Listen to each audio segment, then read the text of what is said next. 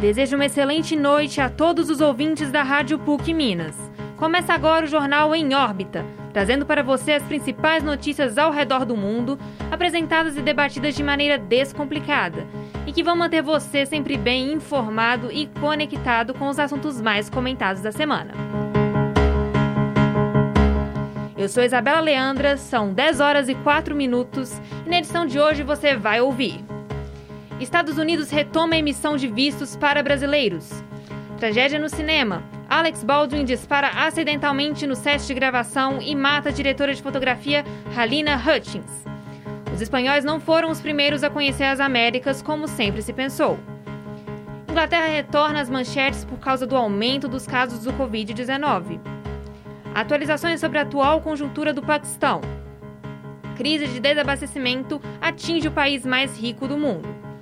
Continue sintonizado e gire pelo mundo com a gente. No oferecimento do Café Três Marias, iniciamos nossa programação com informação para os viajantes de plantão. A Embaixada Americana anunciou na última terça-feira, dia 26, a retomada da emissão de vistos para brasileiros. O agendamento de entrevistas retorna a partir do próximo dia 8 de novembro e a estimativa é de aumento considerável na lista de espera. Para entrar no país, os estrangeiros terão que estar completamente vacinados e com teste negativo para o vírus realizado no máximo três dias antes da viagem. Até o momento, todos os imunizantes aplicados no Brasil serão aceitos para validar o passaporte de vacina. Seguimos com o Boletim Internacional com a nossa digníssima repórter Regina Moraes.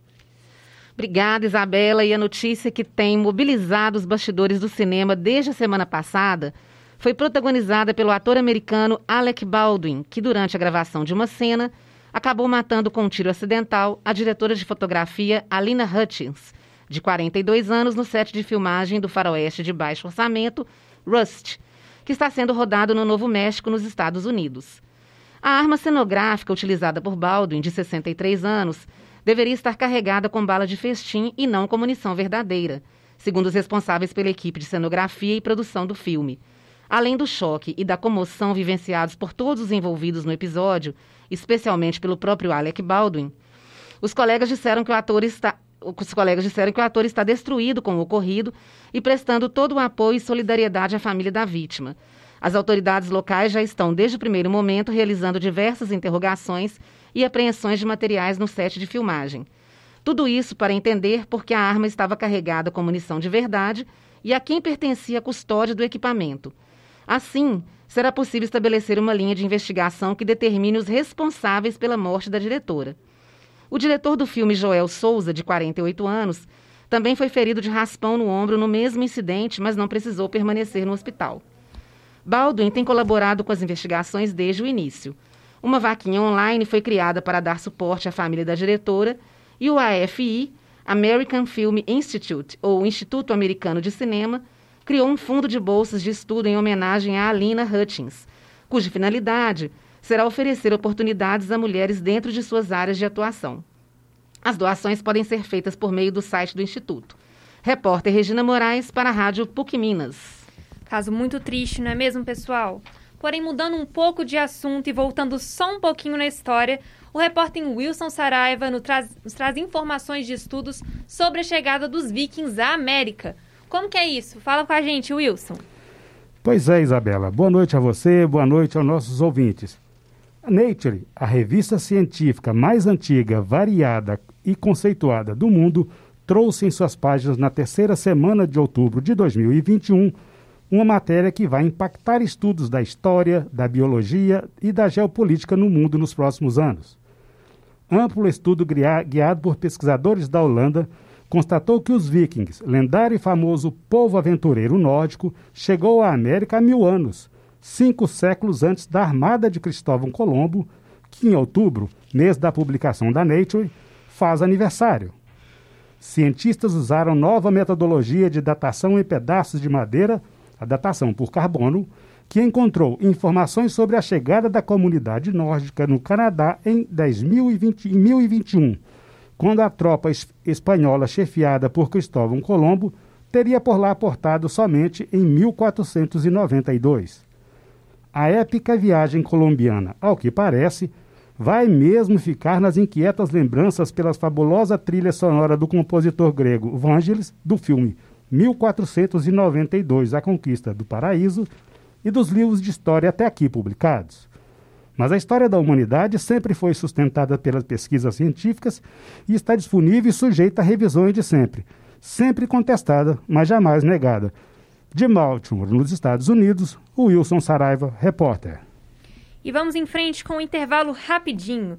Eu vou ficar aqui tomando um cafezinho Três Marias, pois nada melhor do que se manter informado com uma bela xícara de café. Voltamos já. Qual o jeito mais fácil de entrar num resort de férias? Encontrar uma saída diária? É muito mais fácil reservar um resort na hotéis.com. E você ainda ganha recompensa pela sua estadia. Hotéis.com. Ridiculamente fácil. Estamos de volta, são 22 horas e 10 minutos. E a Inglaterra retorna às manchetes devido ao aumento dos casos de Covid-19. Com mais informações sobre o estado da pandemia na Terra da Rainha, Regina Moraes. A Inglaterra enfrenta o maior aumento desde janeiro deste ano dos números de afetados pelo Covid-19, Isabela, quando o país já estava em lockdown para conter a disseminação do vírus. Reportagem do Valor Econômico da última sexta-feira, dia 22 de outubro, trouxe números preocupantes divulgados pelo Escritório de Estatísticas Nacionais da OMS, a Organização Mundial da Saúde, segundo o qual 1,79% da população, ou uma em cada 55 pessoas, testou positivo para a doença na semana que terminou em 16 de outubro. Apesar deste aumento, o governo de Boris Johnson permanece resistindo aos apelos dos profissionais da saúde para retomar os protocolos de restrições contra o vírus suspensos em julho, como o uso obrigatório de máscaras, por exemplo. O argumento utilizado pelo governo é de que a taxa de vacinação entre os britânicos é alta e que apenas uma campanha de reforço ajudaria a evitar novos casos graves da doença. As taxas de internação hospitalar de pacientes com Covid-19 também voltaram a crescer no país nas últimas semanas. Segundo dados do Escritório de Estatísticas, esse índice chegou a 7,2 entre cada 100 mil pessoas na semana passada em Londres. Um dado importante é que o número de casos tem aumentado continuamente desde que as escolas voltaram das férias de verão no mês passado, com estudos apontando um aumento das infecções em crianças, algo não vivenciado pelo Reino Unido anteriormente. Atualmente, o número de infecções no Reino Unido está muito maior do que em outros países da Europa Ocidental, tendo subido mais de 60% no mês passado. A Inglaterra foi o país europeu que se mostrou mais relutante em adotar medidas restritivas contra o coronavírus desde o início da pandemia, enquanto outros, enquanto outros países como França, Itália e Espanha defenderam o lockdown como medida principal para evitar a propagação do Covid. A adoção desta postura acabou fazendo com que o país passasse por várias fases de instabilidade, com decretos que ora abriam e ora fechavam bares e restaurantes, defendiam a manutenção de escolas funcionando em pleno auge da pandemia em todo o mundo, ignoravam os principais protocolos preconizados pela OMS.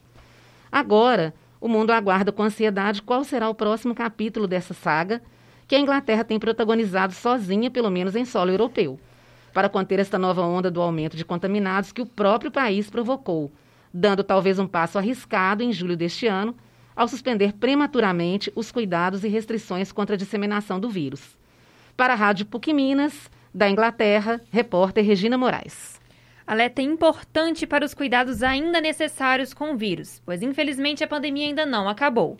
Agora, para falar sobre as atualizações referentes à situação do Paquistão, passo a palavra para a minha xará, repórter Isabela Martins. Boa noite, Isabela. Boa noite, ouvintes. Vocês se lembram do ataque do Talibã contra a estudante Malala Yousafzai?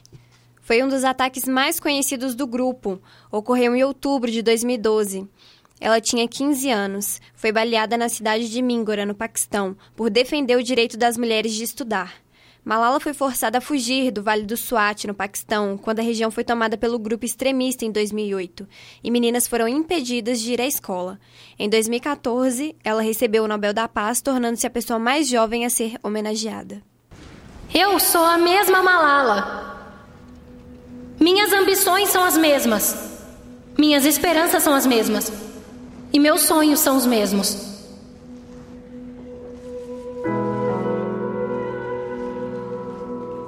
Nós só percebemos a importância da luz quando vemos as trevas. percebemos a importância da voz quando somos silenciados. Acreditamos no poder e na força de nossas palavras.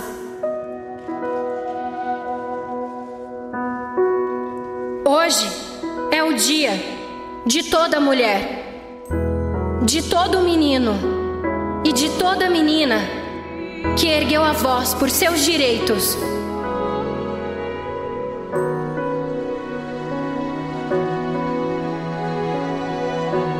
Vamos pegar os nossos livros e nossas canetas. Eles são as nossas armas mais poderosas. Uma criança, um professor, um livro e uma caneta podem mudar o mundo. O Paquistão é uma república parlamentar federal que consiste em quatro províncias e quatro territórios federais uma potência média e regional. O país tem o quarto maior exército do mundo e é também uma potência nuclear, sendo a única nação do mundo a única nação no mundo islâmico e a segunda no sul da Ásia a ter esse tipo de armamento.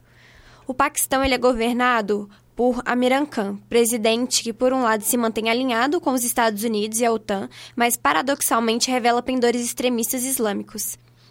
Khan é conhecido por sua aversão ao direito de igualdade das mulheres.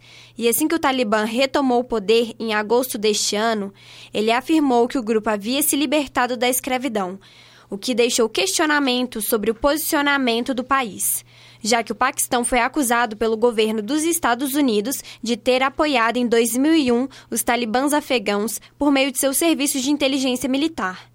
Porém, o governo paquistanês ainda não reconheceu o novo regime de Cabul, apesar de ter sido um dos três primeiros países do mundo a reconhecer o governo do Talibã, que administrou o Afeganistão entre 1996 e 2001.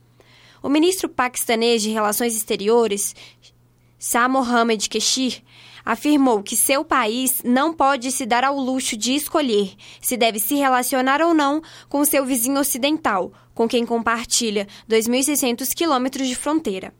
Temos que coexistir. Nossa geografia nos une, disse Keshir e exortou a comunidade internacional a aceitar a nova realidade e trabalhar com os talibãs. Nosso objetivo é ajudar o povo afeganistão, enfatizou. Após o chefe do serviço secreto paquistanês, Faiz Hamid visitar Cabul, acompanhado por uma delegação de altos funcionários, o Paquistão procura se consolidar como interlocutor preferencial do Talibã. Ou seja, a proposta do país é ser porta-voz oficial do grupo, caso govern governos internacionais queiram saber alguma informação. De Isabela Martins, para a Rádio PUC Minas.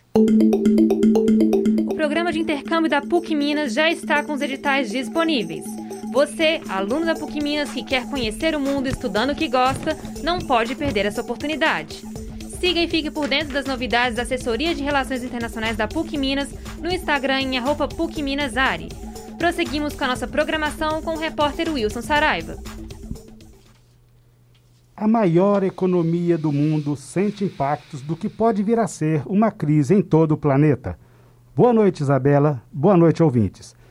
Desabastecido de itens básicos e supérfluos, a corrida de fim de ano dos americanos está comprometida. Roupas, utensílios domésticos e outras quinquilharias estão parados nos contêineres espalhados pelo país, como no porto aqui de Baltimore, em Maryland, sudoeste americano. Festas tradicionais entre os americanos, como o Dia de Ação de Graças e a de Natal, estão sob o risco de serem de terem sucesso. Agora, o mundo aguarda com ansiedade qual será o próximo capítulo dessa saga que a Inglaterra há desabastecimentos em lojas, departamentos e shoppings. As mercadorias estão paradas nos portos sem data definida para liberação fiscal. E esses tantos contêineres ainda impedem a entrada de novas embarcações que trazem bens essenciais.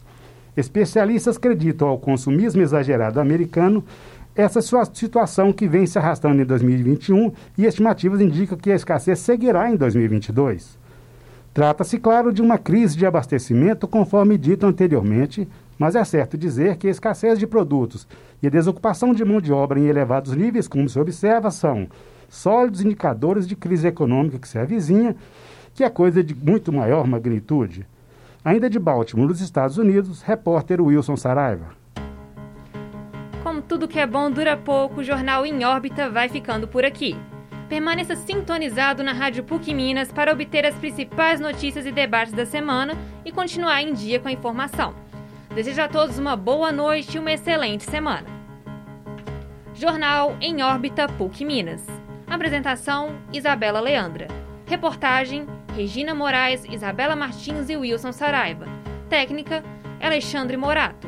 Coordenação: Getúlio Nuremberg.